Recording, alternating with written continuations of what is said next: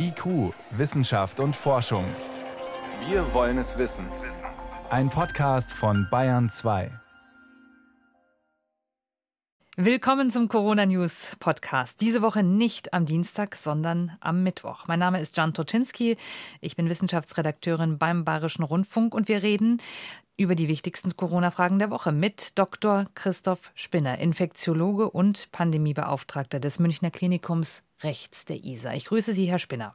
Hallo, Frau Tuczynski. Ja, Herr Spinner, dass wir heute Mittwoch sprechen und nicht Dienstag, hat einen Grund, denn gestern am späteren Nachmittag gab es eine Entscheidung, die wir noch diese Woche im Podcast berücksichtigen wollten, und zwar zum Vektorvirenimpfstoff von Johnson Johnson. Auch dort ist es zu sehr, sehr seltenen Blutgerinnungsauffälligkeiten gekommen, auch Hirnvenenthrombosen. Und die Europäische Arzneimittelbehörde EMA hat das gestern Nachmittag bewertet und gesagt, ja, es kann in sehr seltenen Fällen zu solchen Thromboseereignissen kommen, hat den Impfstoff jedoch dennoch als sicher erklärt, und zwar für alle Altersgruppen. Sie sind wahrscheinlich nicht überrascht, aber wie erleichtert sind Sie? Ich glaube, wir können an der Stelle erleichtert sein, dass die Ursache zwar vergleichbar ist, nämlich erneut Sinusvenenthrombosen im Zusammenhang mit dieser sehr seltenen Autoimmunreaktion, sehr wahrscheinlich auf den Adenovirusvektor, gleichzeitig aber sehr, sehr viel seltener vorkommt. Also in nur 8 auf 6,8 Millionen Fällen, damit etwa ein Fall zu einer Million und in einer ganz anderen Größenordnung, also jetzt beim Impfstoff von AstraZeneca beobachtet wurde, obgleich auch dort nach wie vor extrem selten. Und daher hat mich jetzt die Beurteilung der Zulassungsbehörde auch nicht wirklich überrascht, dass ein uneingeschränkt positives Risiko-Nutzen-Verhältnis attestiert wurde. Wir brauchen diesen Impfstoff ja auch für den Kampf gegen die Pandemie. Er hätte eigentlich inzwischen ausgeliefert sein sollen, auch hierzulande. Was heißt denn das, dass jetzt nun mit diesem Impfstoff auch in Deutschland geimpft werden kann äh, für die Impfkampagne hierzulande? Ja, nachdem die Zulassungsbehörden entsprechend keine weitere Einschränkung der Zulassung empfohlen haben, auch die Europäische Arzneimittelagentur sieht zum jetzigen Zeitpunkt keine Notwendigkeit, die bereits erteilte Zulassung zu beauflagen und damit sind aus meiner Sicht eigentlich die Voraussetzungen erfüllt, dass der Impfstoff entsprechend ausgeliefert werden kann. Und ich denke, davon können wir in den nächsten Tagen auch ausgehen. Das heißt, die Impfkampagne wird dann weiter an Fahrt gewinnen. Während wir hier miteinander sprechen, äh, wird im Bundestag äh, heftig und hitzig diskutiert über das neue Infektionsschutzgesetz, die sogenannte Bundesnotbremse. In diesem Gesetz ist weiterhin der Inzidenzwert ein zentraler Indikator. Diese Notbremse gilt ab einer 7-Tage-Inzidenz von 100. Bei Schulen allerdings, die sollen ab 165 in den Distanzunterricht. Auch über diesen Wert ist heftig diskutiert worden. Es gibt insgesamt unter Forschenden eine Diskussion darüber, ob dieser Inzidenzwert aktuell die richtige Größe ist. Kollegen haben vorgeschlagen, auch die Neueinweisungen etwa auf die Intensivstationen zu berücksichtigen und das in einen anderen Grenzwert einfließen zu lassen. Für wie sinnvoll würden Sie das halten, Herr Spinner? Ich glaube, entscheidend ist es aus gesellschaftspolitischer Sicht festzulegen, was das Ziel der Maßnahme sein soll.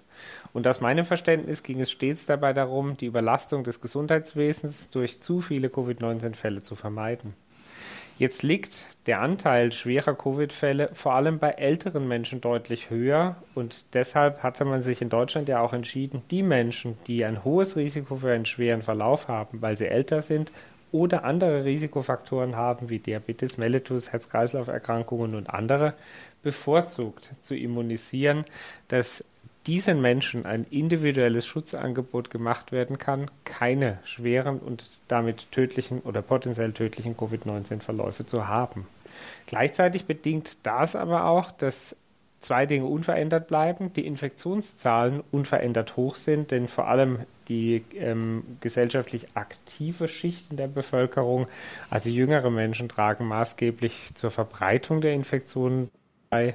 Steigen die Infektionszahlen aber sehr stark, so wie wir es auch jetzt sehen, dann können wir einen Effekt beobachten, den wir hier in München bereits in der ersten Welle gesehen hatten, dass auch jüngere Menschen wieder vermehrt auf Intensivstationen landen. Denn der Anteil jüngerer Menschen der intensivmedizinisch an allen Covid-19-Patienten behandelt werden muss, ist zwar deutlich geringer, Aber wenn die insgesamte Infektionszahl sehr stark steigt, dann wird auch dieser geringere Anteil zu einer relevanten Belastung des Gesundheitswesens.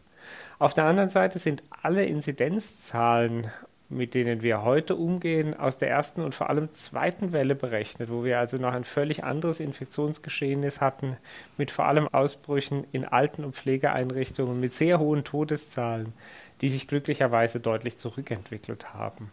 Und deshalb spielt aus rein medizinischer Sicht die absolute Infektionszahl eigentlich gar keine wesentliche Rolle, sondern im Gesundheitswesen ist vor allem wichtig für die Kliniken, wie viele Menschen müssen in der Klinik, aber noch wichtiger, wie viele Menschen auf der Intensivstation behandelt werden, denn die Intensivstationen sind zurzeit unsere kritischste Ressource und es muss einem auch immer klar sein, die Anzahl, äh, die Anzahl der Intensivbetten ist sehr viel höher. Wir können in Deutschland sehr viele davon nicht betreiben, weil geeignetes Pflegepersonal fehlt.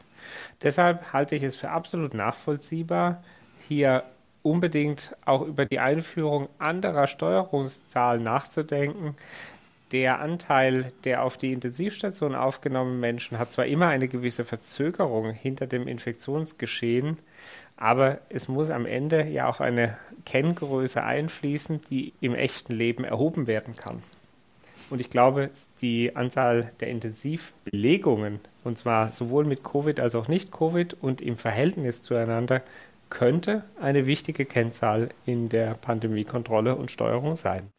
Es kommen jetzt etwas andere Patienten äh, zu Ihnen in die Klinik und auf die Intensivstation, nämlich die Jüngeren, weil ja eben die Älteren in immer größerem Maße geimpft sind. Die Jüngeren liegen aber dann ja auch länger auf den Intensivstationen. Wäre es also dann auch wichtig, diesen Faktor Liegedauer mit einzubeziehen? Ja, natürlich. In die grundsätzliche Betrachtung muss einfließen, wie viel freie Intensivkapazität steht zur Verfügung, um neue Patienten mit aufzunehmen. Das kann man dann über mehrere Wege lösen. Man kann den Faktor Zeit mit einrechnen. Man kann allerdings auch das Fenster der Momentaufnahmen verkleinern. Es muss am Ende halt in einem Datenmodell enden, dass diese Daten auch realistisch bereitgestellt werden können. Und der Faktor der Intensivbelegung, der lässt sich ja nur immer im Nachhinein ermitteln oder aus historischen Erfahrungswerten ermitteln, da, wie Sie schon gesagt hatten, er sich in der letzten Welle aber möglicherweise nochmal erheblich verlagert, weil die Patientinnen und Patienten, die auf den Intensivstationen behandelt werden müssen, einer ganz anderen Population entsprechen, ist es zumindest sehr viel schwieriger, diese Daten dann rechtzeitig bereitzustellen. Hm. Herr Spinner, eine andere Diskussion, äh, die wir nun auch erleben, seit nach Ostern die Schulen wieder geöffnet haben, ist die Diskussion um das sinnvolle Testen und die Teststrategien. Es ist jetzt verpflichtend, dass in den Schulen, da wo noch Präsenzunterricht ist, das betrifft momentan ja eigentlich die Abschlussklassen und die prüfungsrelevanten Klassen, zweimal äh, bzw. dreimal die Woche sogar getestet werden muss. Dazu werden sogenannte Antigen-Schnelltests zum Selbermachen verwendet. Es war immer klar, auch wir haben darüber hier schon geredet, dass die nicht so genau sind wie etwa die PCR-Tests. Inzwischen gibt es noch genauere Daten darüber, dass die also an bestimmten infektiösen Tagen noch nicht anschlagen. Erklären Sie uns bitte nochmal, was der Unterschied ist zwischen den Antigen-Schnelltests im Vergleich zum PCR-Tests. Warum sind die schwächer in der Analyse? Das eingesetzte Testverfahren unterscheidet sich grundsätzlich. Beim PCR-Test wird die Erbinformation des Virus nachgewiesen mit einer hochempfindlichen Methode. Die Methode ist sehr komplex und kann nur in Speziallaboren durchgeführt werden. Dafür ist sie aber zuverlässiger. Bei den Antigentests wird in der Regel im Rahmen von sogenannten Lateral Flow Tests, also das sind ähm, enzymchromatographische Tests, bei denen untersucht wird, ob bestimmte Virusbestandteile vorliegen, also bestimmte Eiweißproteine des Virus und nicht das ganze Erbgut. Diese sind technisch leichter herzustellen, können in der Breite auch durch entweder medizinisches Fachpersonal oder Laien angewendet werden, wie das beispielsweise auch mit dem Schwangerschaftstest der Fall ist. Das Funktionsprinzip ist vergleichbar. Dafür sind sie allerdings nicht ganz so genau, denn es gibt bestimmte andere Eiweiße, die diese Tests verfälschen können. Und die Tests sind auch nicht so empfindlich, denn es werden bestimmte Mengen dieser Virus-Eiweißstoffe benötigt, die gerade am Anfang häufig noch gar nicht vorhanden sind. Die Frage ist ja, kann man bei den Antigen-Schnelltests sagen, das häufige Testen, die Regelmäßigkeit des Testens, die gleicht sozusagen die Unschärfe des Tests aus? Ja, in Teilen ließe sich die Schwäche, also die Sensitivitätsschwäche in der Empfindlichkeit des Tests durch sogenanntes serielles oder sequentielles Testen erreichen, indem beispielsweise jeden zweiten Tag getestet wird. Hauptproblem bleibt aber nach wie vor, dass Covid-19, also SARS-CoV-2-Infektionen, bereits vor Symptombeginn und als auch bereits vor positivem Antigentest übertragbar sind. Und deshalb führen alle Tests immer dazu, dass sie Infektionsketten zwar aufzeigen, aber erst zu einem recht späten Zeitpunkt. Und das macht dann die Kontaktkettennachverfolgung und auch die Kontaktkettenunterbrechung sehr, sehr herausforderungsvoll.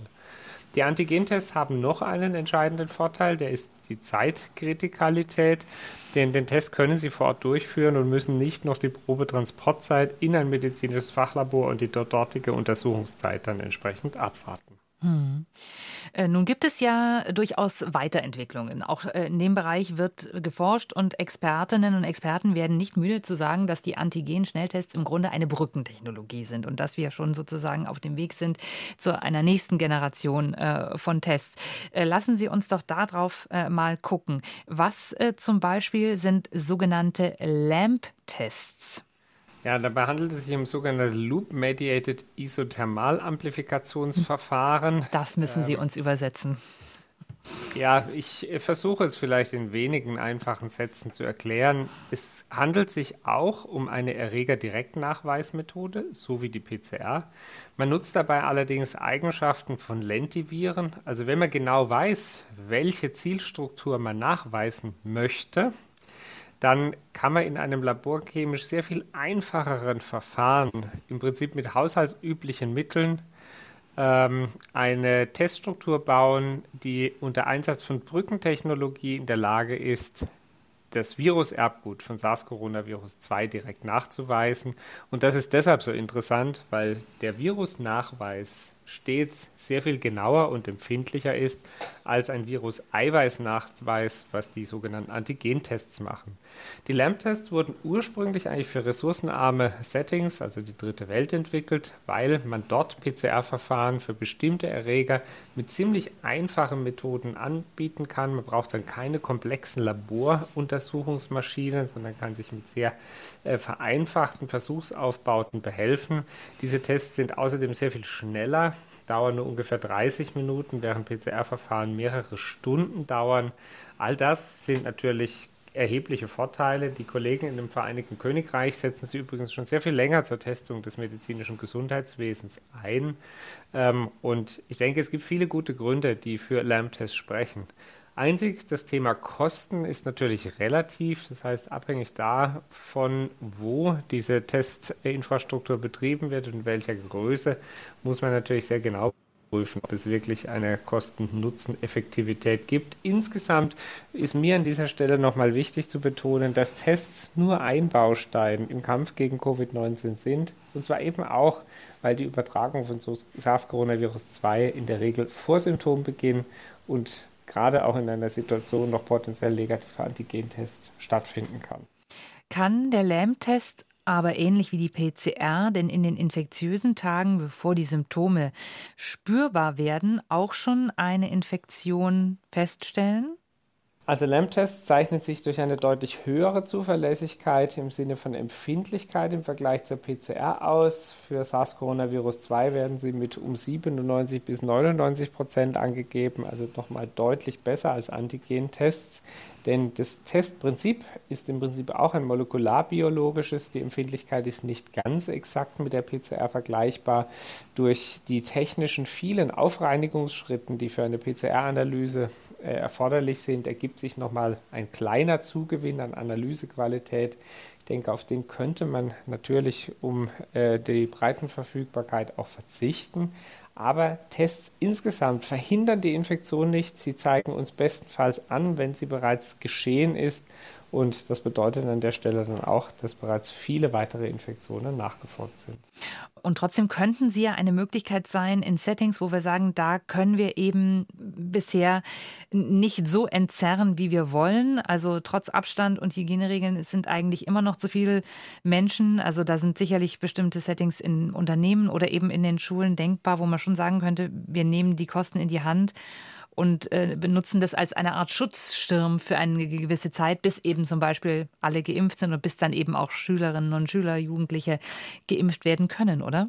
Ja, keine Frage. Wäre auch eine Möglichkeit, muss man natürlich jetzt berechnen oder mit ins Kalkül ziehen, dass wir ja doch erwarten, in wenigen Wochen jetzt die Impfquote in Deutschland erheblich steigern zu können. Und auch in Israel zeigte sich ja, der Lockdown wurde so lange fortgesetzt, bis etwa die Hälfte der Bevölkerung äh, geimpft war, bevor dann zusätzliche Maßnahmen der Lockerungen erfolgen konnten während gleichzeitig die Infektionszahlen kontinuierlich zurückgegangen sind. Also ich denke, aus meiner Sicht jetzt ganz entscheidend ist noch mehr und noch schneller zu impfen, was in den letzten Tagen auch gelungen ist, denn die Impfung bietet die wirksame Möglichkeit, die Infektion zu verhindern. Wieso haben sich in Deutschland eigentlich Google-Tests bisher nicht durchgesetzt, mit denen ja unsere Nachbarn in Österreich relativ gute Erfahrungen auch immer noch machen? Ähm, da ist man auch relativ zögerlich gewesen hierzulande. Wieso? Ja, ich glaube, es gibt natürlich viele Gründe, die die verschiedenen Verfahren zur Probengewinnung gegeneinander abwägen. Der sogenannte Goldstandard ist der Nase-Rachenabstrichstest, also durch die Nase in den Rachen zu gehen. Gibt allerdings auch die Möglichkeit, direkte Rachenabstriche zu machen. Man weiß heute sehr gut, dass das Virus sich in den oberen Atemschleimhautzellen entsprechend aufhält. Das heißt, Beide diese Tests weisen eine vergleichbare Sensitivität auf. Ähm, es gibt inzwischen auch schon Kits, die sind zur Selbstabnahme geeignet. Dabei kommt es dann aber darauf an, dass mit dem Tupfer genug Material gewonnen wird, also ausreichend gut an der Rachenhinterwand geschabt wird. Sehr viel komfortabler zu entnehmen sind natürlich entweder sogenannte Wangenwischtests oder Spucktests, bei der eine definierte Menge Kochsalzlösung gegurgelt wird. Die Gurgeltests haben allerdings zwei Nachteile. Zum einen verändert sich das Volumen der Probenmenge sehr stark, was auch die, äh, sagen wir mal, die Empfindlichkeit beeinflussen kann. Ich glaube, das lässt sich durch ähm, standardisierte Kits überkommen. Und der zweite Punkt oder der zweite Vorteil für sogenannte Spuckteste liegt natürlich auch darin, dass man am Ende gar keine Einzelproben mehr ähm, untersuchen muss. Es gäbe beispielsweise auch die Möglichkeit, dass man dann eben die Sammlung ganzer Schulklassen im sogenannten Pooling untersucht, kann man aber auch mit ähm, normalen Abstrichen, äh, die gesammelt wurden, so tun. Pool-Tests, auch das wäre eine effektive Methode, einfachere Methode auf äh, relativ schnellem Wege, einfach ganze Cluster durchzutesten oder potenzielle Cluster durchzutesten, oder?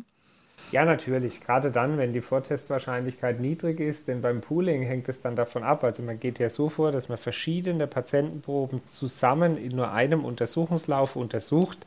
Ist dort der PCR-Nachweis negativ, muss nicht weiter untersucht werden. Ist dort ein positiver PCR-Nachweis gegeben, dann müssen diese ähm, Proben entsprechend nochmal getrennt untersucht werden. Wie groß die sinnvolle Zusammenfassung von Proben für ein Pooling ist, liegt natürlich auch daran, wie wahrscheinlich ist eine Infektion zu erwarten. Äh, Im Prinzip ist es von der Inzidenz abhängig. Ähm, Herr Spinner, wir äh, sehen jetzt wieder eine neue Virusvariante die uns Sorgen macht oder die zumindest für dramatische Berichte sorgt aus Indien diesmal. Wie sehr beunruhigt Sie das, was Sie zum jetzigen Zeitpunkt wissen über dieses äh, ja, neue Virus, diese Mutante? Etwas beunruhigt mich in diesem Zusammenhang auch die Hypersensation, mit der solche Nachrichten dann sehr breit in der Presse diskutiert werden. Wir sehen zum jetzigen Zeitpunkt, dass es sich bei dieser neuen Variante zwar in Indien um eine rasche Verbreitung handelt und dass sie möglicherweise auch außerhalb Indiens bereits beobachtet wird. Aber ähnlich wie bei der B117-Variante ist es noch zu früh, um Rückschlüsse auf die, den Erkrankungsverlauf, die Wirksamkeit der Antikörper und vielleicht auch die Wahrscheinlichkeit der Infektionsübertragung zu ziehen. Hm. Ich habe mich gefragt, in Ihrem Klinikum ist ja äh, schon sehr weitreichend getestet worden und Sie haben an, in diesem Podcast auch schon mal erzählt, dass Sie inzwischen deutlich weniger Infektionen unter dem Personal auch sehen. Äh, inwieweit testen Sie die Kolleginnen und Kollegen trotzdem weiterhin, um etwa zum Beispiel zu merken, äh, dass die sich mit einer neuen Virusvariante infizieren, auch wenn sie daran eben dann wohl nicht mehr schwer erkranken würden. Machen Sie das in Ihrem Klinikum? Also auch bei unserem Klinikum rechts der ISA gibt es weiterhin ein Testangebot für geimpfte und nicht geimpfte Mitarbeiter. Erfreulicherweise können wir die Quote der geimpften Mitarbeiter noch täglich weiter steigern, äh, denn bislang hatte auch bei uns noch nicht jeder die Möglichkeit, sich immunisieren zu lassen. Das Testangebot wird aber deutlich weniger genutzt, was ich als positives Zeichen werte, denn wir haben insbesondere komplexe Beratungsalgorithmen entwickelt, wann es Sinn macht zu testen und gerade auch geimpfte und symptomatische Mitarbeiter sollen alle getestet werden, damit wir gegebenenfalls Impfdurchbruchinfektionen auch entdecken. Die wird es geben und die gibt es auch. Die spielen aber vor allem jetzt, wo unsere Patientinnen und Patienten noch nicht alle geimpft sind, eine sehr wichtige Rolle. Und deswegen sind auch Hygienemaßnahmen wie die Masken weiterhin unabdingbar. Aber es wäre sozusagen aus wissenschaftlicher Sicht durchaus interessant zu sehen, wann eine Variante sich quasi trotz geimpfter äh, Personen durchsetzen könnte. Ja, absolut. Dazu gibt es verschiedene Forschungsvorhaben, übrigens auch eines hier in Bayern, bei dem auch unsere Einrichtung beteiligt ist. Gemeinsam mit Kollegen geht es ja genau darum herauszufinden, was sind Faktoren zu einem Wirkungsverlust der Covid-Impfung führen. Hm. Ein anderes Thema im Zusammenhang mit den Impfungen. Äh, wir wissen, die Impfkampagne ist am Anfang nicht so schnell angelaufen, wie wir uns das alle gewünscht hätten. Und es gab auch immer wieder äh, Diskussionen darüber, wie man äh, diese gelieferten Dosen, es geht da vor allen Dingen um den Impfstoff von BioNTech und Pfizer, äh, wirklich optimal nutzen kann. Ich habe das ja bei Ihnen im Klinikum, im Impfzentrum auch gesehen. Ähm, da wird eine Art ein Konzentrat angeliefert, was man dann äh, mischen muss. Und je nachdem, welche Materialien man nimmt, kann man also, am Anfang waren das noch fünf Dosen, dann wurde das optimiert auf auf jeden Fall sechs Dosen, die da in einer Ampulle sind. Jetzt ist es so, dass die Kolleginnen und Kollegen, die das machen, sagen, da bleibt im Prinzip immer noch ein Rest. Es bleibt ein Rest in der Ampulle, den wir momentan nicht nutzen können oder dürfen. Beides ist es nicht erlaubt, diesen Rest zu verimpfen. Es ist schon gar nicht erlaubt, den aber zu kombinieren, zum Beispiel mit dem anderen Rest aus einer anderen Ampulle. Äh, erklären Sie uns doch, warum ist das so? Und könnte man das nicht durchaus auch ändern oder sollte es vielleicht auch ändern, um eben diesen Impfstoff wirklich optimal auszunutzen?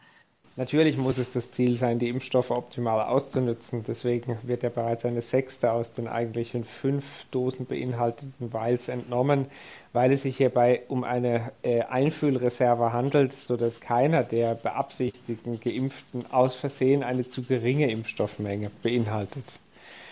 Auf der anderen Seite gibt es auch in Impfstoffen Qualitätssicherungsprozesse. Das heißt, es handelt sich hierbei um unterschiedliche Impfchargen, unterschiedliche Lagerbedingungen, also Qualitätssicherungsgründe, die dem im Wesentlichen entgegenstehen.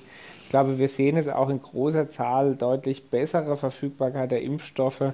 Und nachdem die große Welle der Pandemieimpfung vorbei sein wird, werden wir ja hoffentlich auch wieder zu Einzelimpfpräparaten zurückkehren, die dann ganz regulär verimpft werden können. Hier liegen für die mRNA-Impfstoffe noch einige logistische Herausforderungen zu klären.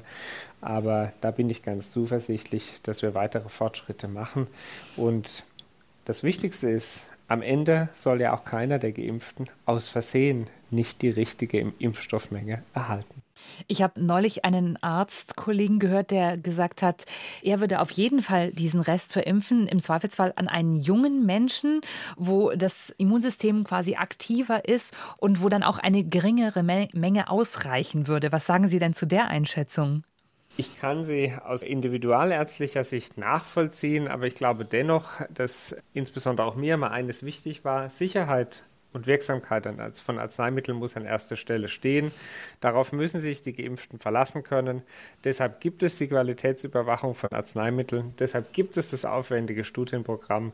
Und ich denke, am Ende wird die Pandemie auch nur dann zu kontrollieren sein, wenn alle wirksam geimpft sind.